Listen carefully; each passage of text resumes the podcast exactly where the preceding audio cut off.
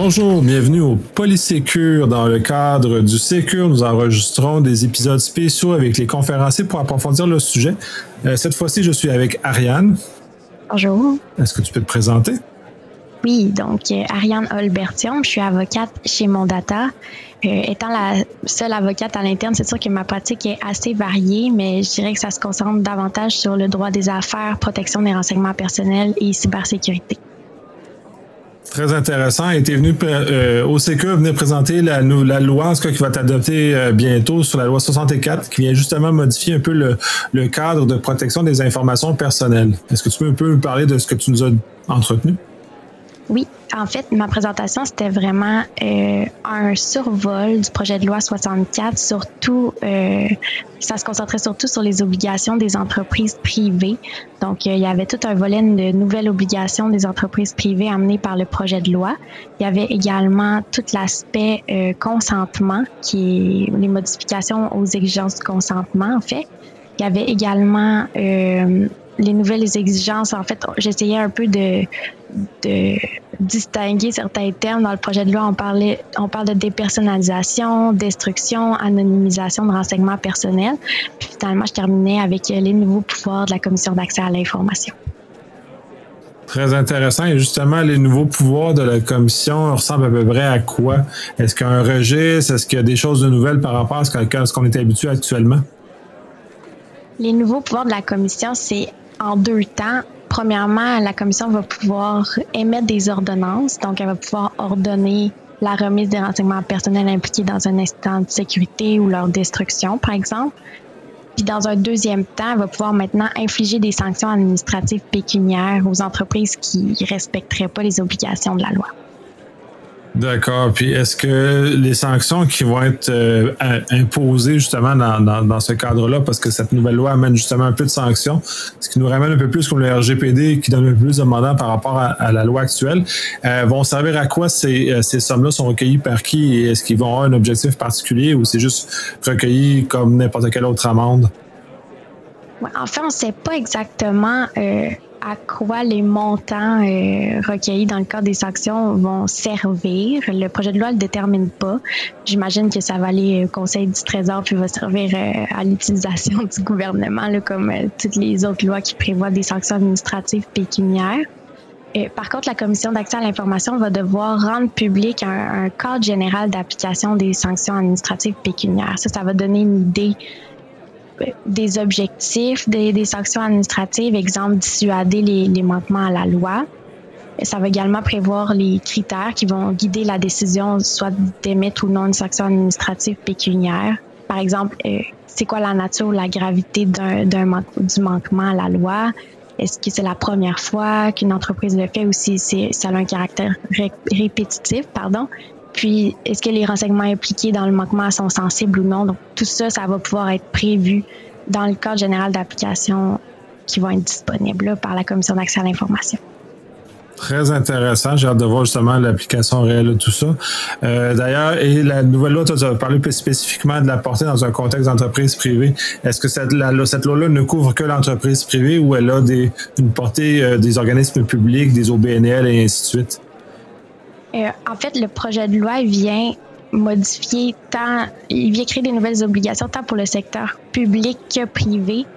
Comme tu viens de dire, ma présentation, c'était plus axé sur les entreprises privées, mais comme elle vient également modifier la loi sur l'accès aux documents des organismes publics et sur la protection des renseignements personnels, ben c'est par là que ça va venir apporter des changements pour le secteur euh, public.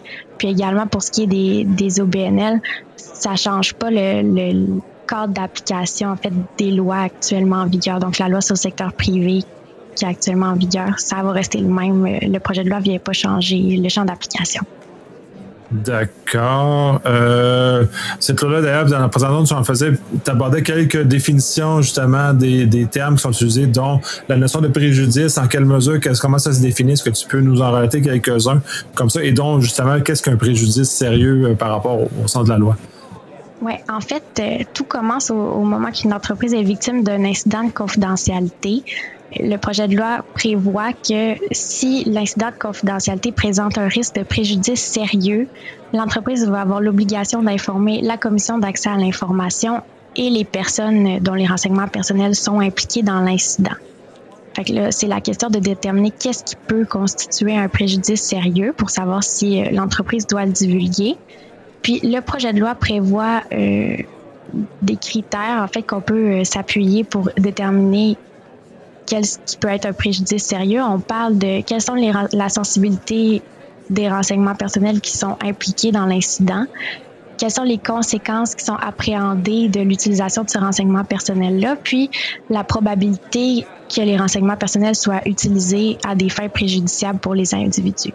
Donc, on peut penser, euh, par exemple, s'il y a un incident de confidentialité qui mène à des risques euh, de vol d'identité ou euh, d'atteinte au dossier de crédit, ben ça, certainement, ça, ça constitue des renseignements sensibles, puis ça si quelqu'un se fait voler son identité, on s'entend que c'est un préjudice qui peut y être sérieux. Donc, c'est comme ça que, que, ça va être déterminé. Ça va être évalué au cas par cas, j'imagine. D'accord. Puis dans, le sens de définition aussi, je pense que le, y a une, le changement au niveau du sens du consentement, où c'est peut-être défini un peu différemment dans cette, cette nouvelle-là, où ça amène des choses différentes. Euh, pour ce qui est du consentement, c'est vraiment de, s'assurer que euh, la personne donne un consentement valable. Donc, de pas envahir les gens d'informations dans des langues politiques on l'informe des raisons pour lesquelles on, a besoin de collecter ces renseignements personnels. Il faut que ça soit clair, puis il faut que le consentement soit donné euh, pour chacune des fins spécifiques du, du pourquoi l'entreprise a besoin de ces renseignements personnels, en fait. D'accord, donc c'est ça, on, ça, on se rapproche davantage parce que le RGPD oblige davantage que ce soit dans un, dans un langage humain et non dans un langage de juriste pour justement aider à, à personne. Super intéressant, ça, ça c'est, je trouve ça vraiment un plus. Euh, à, ça, est-ce qu'il amène des notions de correction d'informations? Je sais qu'il y avait une question à propos de la correction du dossier de crédit. Euh, j'espère que vous savez que déjà à l'heure actuelle, on peut déjà euh, corriger le dossier de crédit, même si c'est souhaitable que vous ayez corrigé ces informations-là rapidement. Mais est-ce que la loi apporte des modifications particulières au niveau des corrections des informations qui sont détenues par les entreprises privées et publiques?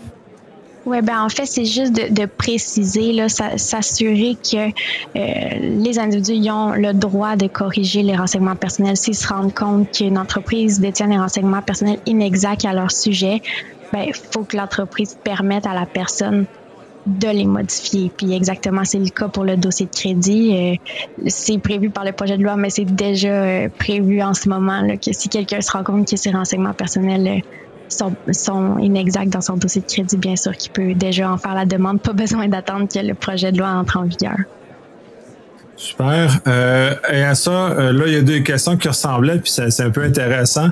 Autant savoir, est-ce que comme la, euh, la Commission d'accès a déjà des registres qui sont publics sur un certain nombre d'informations, comme sur les informations de biométrie, est-ce qu'il va y avoir des registres similaires au niveau des obligations, des choses comme ça au niveau des entreprises?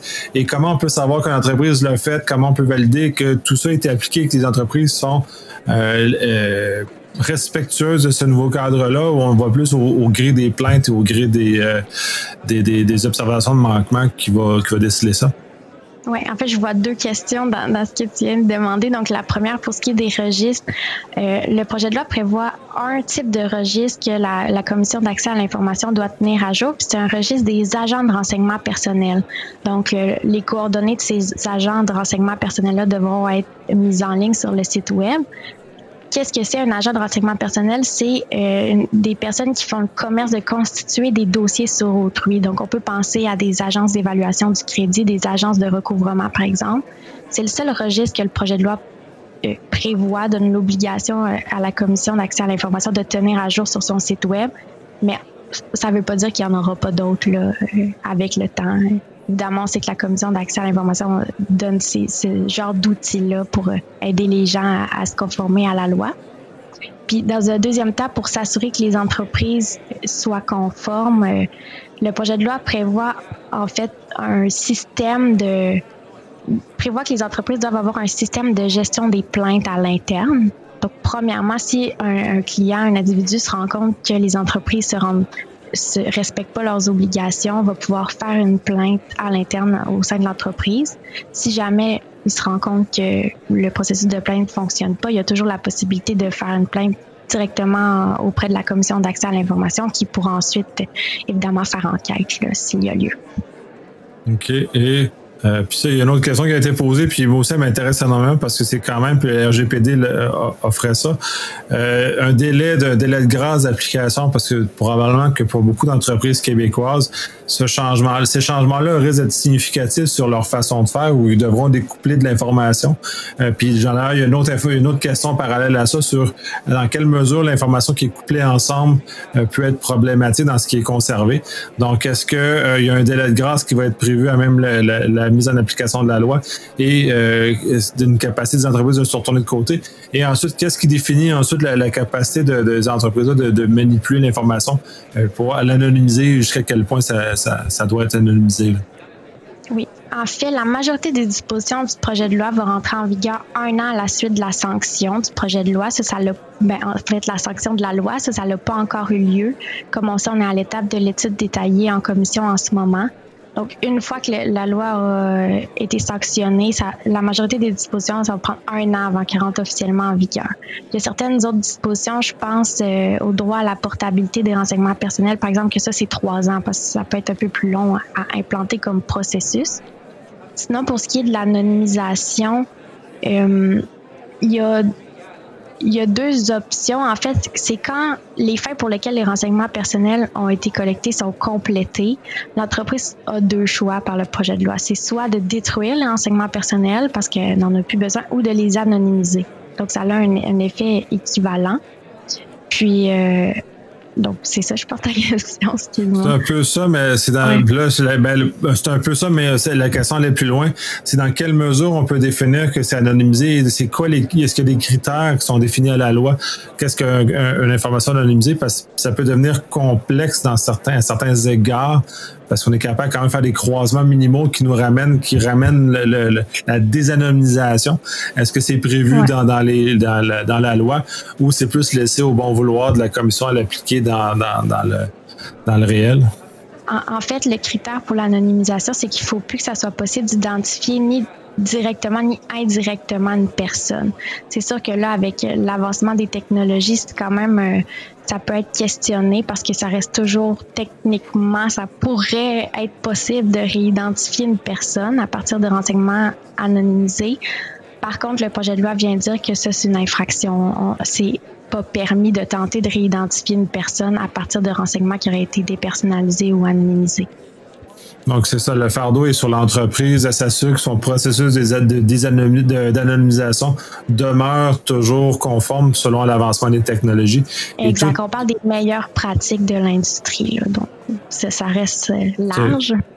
Et donc, de ce moment, puis tous ceux qui feraient un effort particulier pour défaire ce processus-là seraient mis, euh, seraient mis à l'amende à ce moment-là. Donc, c'est une activité qui est explicitement non autorisée dans, dans le cadre de la loi.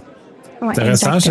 J'ai hâte de voir comment ça, ça va, ça va se matérialiser dans le réel. C'est super intéressant parce qu'il y a beaucoup de beaux défis technologiques. Euh, et dernière question, puis probablement qu'il y a beaucoup de gens qui s'intéressent à ce volet-là très particulier parce qu'on le voit ailleurs. Euh, rendre public lorsqu'une entreprise a été attaquée. Et dans quelle mesure la loi vient encadrer ça? Et dans quelle mesure les, quel est le type d'effort qui doit être fait de, en ce sens-là? Euh, une entreprise, tu veux dire qu'il y aurait eu un incident de confidentialité? Un incident, oui, un incident de confidentialité. Oui, ça revient. C'est le même critère que, que, je parlais plus tôt. Donc, le critère, on revient toujours euh, au préjudice sérieux.